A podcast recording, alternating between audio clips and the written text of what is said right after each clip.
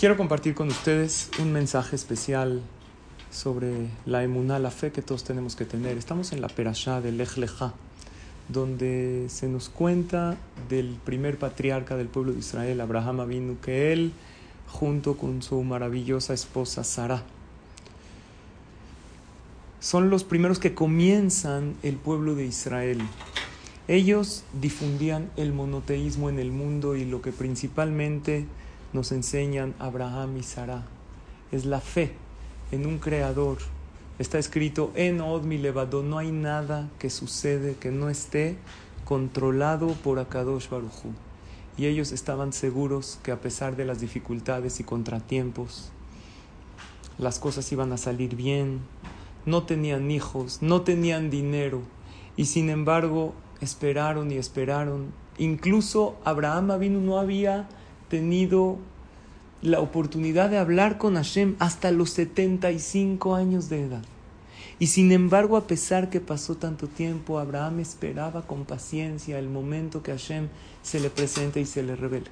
Y a los 75 años de edad, Abraham recibe esa profecía que Hashem está con él. Y Hashem le promete tantas y tantas cosas y aquellas promesas de Hashem parecen no llegar. Hasta que Abraham vino tenía 100 años y Sara 90 años, tuvieron ese hijo tan ansiado, Yitzhak. Y esta emuná lo llevamos cada yehudí en nuestros genes. Saber que aunque las cosas no salen como uno quiere, hay que tener paciencia, no hay que perder la emuná en Hashem. Y saber que finalmente con tefilá, con emuná, con teshuvá, las cosas llegan. Permítanme compartir con ustedes una anécdota maravillosa de una pareja en Eretz Israel. Esta anécdota pasó hace pocos años, que después de haberse casado, como todas las parejas, están anhelando ansiosamente tener un hijo, un hijo sano.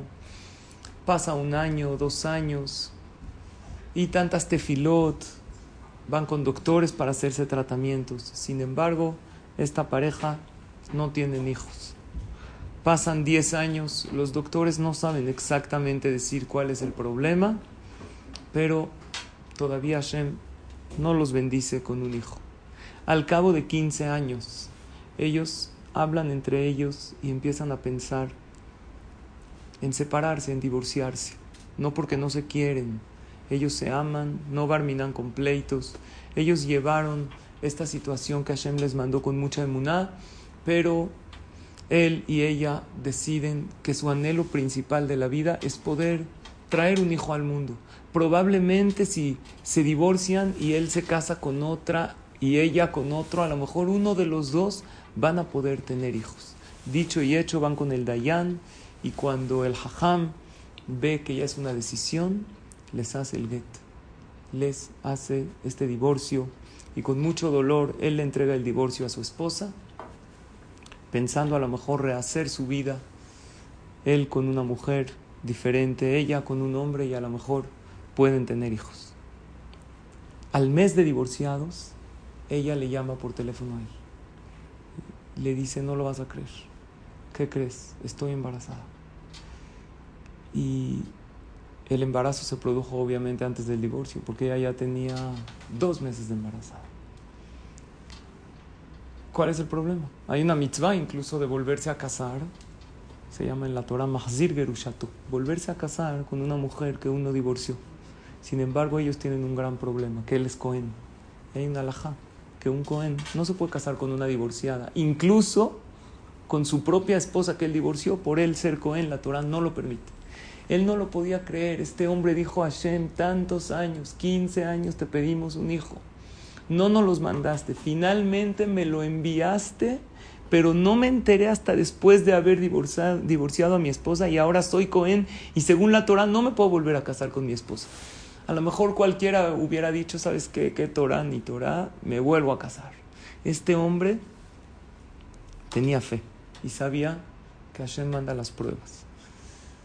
Y va y le platica a su jajam el problema. Dijo el jajam, mira, tráeme el get el divorcio, a lo mejor encontramos un psul, algo que el get es inválido, y eso puede invalidar el divorcio y quiere decir que siempre estuvieron casados. El jajam verifica el get y se da cuenta que el get estuvo bien hecho y ellos están divorciados según la alajá y no hay manera que regrese con su esposa.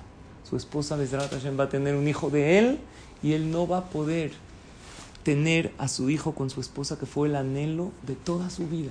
Él la quería, ella lo quería. Le dijo, Jajam, ¿qué hago? Dijo, pues ve con el Gadol Ador, el Rabel. Un jajam, un gran jajam muy, muy grande en Torah que falleció también hace pocos años. Va con Rabel Yashib y le dice, Jajam, tengo este problema. No quiero que me diga Verajabe Atzlajá, todo va a estar bien. Quiero que me diga, por favor, Jajam, ¿qué hago? El Jajam Rabel Yashib, con toda su grandeza, checa el get y le dice, efectivamente, no hay manera de buscar algo que invalide el get tú por alajá te divorciaste y ya no te puedes volver a casar, tú eres Cohen y no te puedes volver a casar. Le dijo, ¿qué hago, jaja? Mi esposa se va a aliviar de un hijo mío que tanto lo esperé y no voy a poder vivir con ella. Le dijo, ¿qué te puedo decir? Lo único que te puedo decir es que Dios no manda una prueba que una persona no tiene la fuerza para pasarla. No sé por qué Hashem te la mandó a ti, pero estoy seguro que tú tienes la fuerza. Lo único que te puedo decir es que vayas al cótel y que pidas tefilá. Es el lugar más kadosh del mundo donde ahí está la Shejinah, la divinidad de Hashem. Y le pidas tefilá a Hashem que te ayude. Dicho esto, él sale, la verdad, muy desanimado. Pero el jajam le dijo que vaya al cótel, va al cótel. Llega al cótel a Maravilla, empieza a llorar, empieza a llorar como un niño que le quitaron algo y empieza a llorar amargamente y le dice a Hashem, tantos años te pedí un hijo, ¿por qué no nos los mandaste? Y hasta que me lo mandaste, me lo mandaste en esta situación, cuando yo ya divorcié a mi esposa y ahora no me puedo volver a casar con ella porque tú lo prohibiste en la Torah y este hombre empieza a llorar y le empieza a pedir a Hashem de todo corazón y así pasa media hora, 40 minutos, la gente lo veía, ven un hombre llorando en el cótel, desconsoladamente les daba pena acercarse hasta que una breja que estaba ahí se le acerca y le dice al hombre, ¿te puedo ayudar en algo? Y este hombre se seca las lágrimas, se voltea y le dice, no creo que me puedas ayudar. Simplemente le cuenta toda la historia, me pasó esto y esto. Yo, Baruch Hashem, Dios ya me bendijo con el hijo y mi esposa se quedó embarazada, pero yo ya no me puedo casar con ella, ya no puedo vivir con ella. El Abrej, desconocido para él, le dice, ¿por qué no lo platicas con tu papá? ¿Tienes un padre? Le dijo, sí, mi padre es muy anciano, vive en Estados Unidos, está en un asilo de ancianos. Bueno, que tengas verajá y atzlajá, que Dios te ayude, le da un abrazo y se va. Este hombre se queda pensando, dijo, Rabel Yashib me mandó al cótel. Se acerca un hombre desconocido y me pregunta por mi padre, está rarísimo. A lo mejor tengo que ir a visitar a mi padre, que hace mucho que no hablaba con él y hace mucho más tiempo que no lo iba a visitar. El hombre habla al asilo de ancianos y le dicen que su padre efectivamente está muy mal, está muy débil, hace muchos meses no habla con nadie, no ha sacado una palabra de su boca. Su padre vivía solo en el asilo ya varios años. Pero como el jajam le dijo, ve al cótel, y salió que esta persona vino, decidió tomar un vuelo a Estados Unidos. Toma un vuelo a Estados Unidos, se dirige directo del aeropuerto al asilo de ancianos, va a ver a su papá y le dicen ahí los enfermeros, la gente que lo atendía, que su papá está muy débil, que últimamente no habla con nadie. Y cuando el papá lo ve al hijo, abre los ojos, esboza una sonrisa y le dice, hijo mío, qué milagro, qué maravilla que viniste a visitar. El papá le da un abrazo muy, muy grande al hijo y le dijo el papá, dime qué te trae por aquí. El hijo le cuenta toda la historia. Y estaba en el cótel y alguien me dijo de ti, y la verdad vine a verte por eso. No sé, Rabel Yashib me dijo que vaya al cótel a pedirle a Hashem. El papá le dice, mira, yo no sé cuáles son los caminos de Hashem, ni por qué Hashem hizo esto. Pero déjame decirte algo, hijo mío. Tú eres mi hijo, pero no eres mi hijo. ¿Qué significa esto, papá? A ti te adoptamos cuando eras chiquito. Yo soy Cohen, pero tú no eres Cohen. Tú eres un niño Yehudí y nunca te dijimos eras adoptado. Por lo tanto, no sé si son casi mis últimas palabras, porque yo ya siento que estoy muy anciano y muy débil, pero quiero decirte que tú no eres Cohen y que tú puedes volver a casarte con tu esposa. El hijo se quedó con su papá llorando.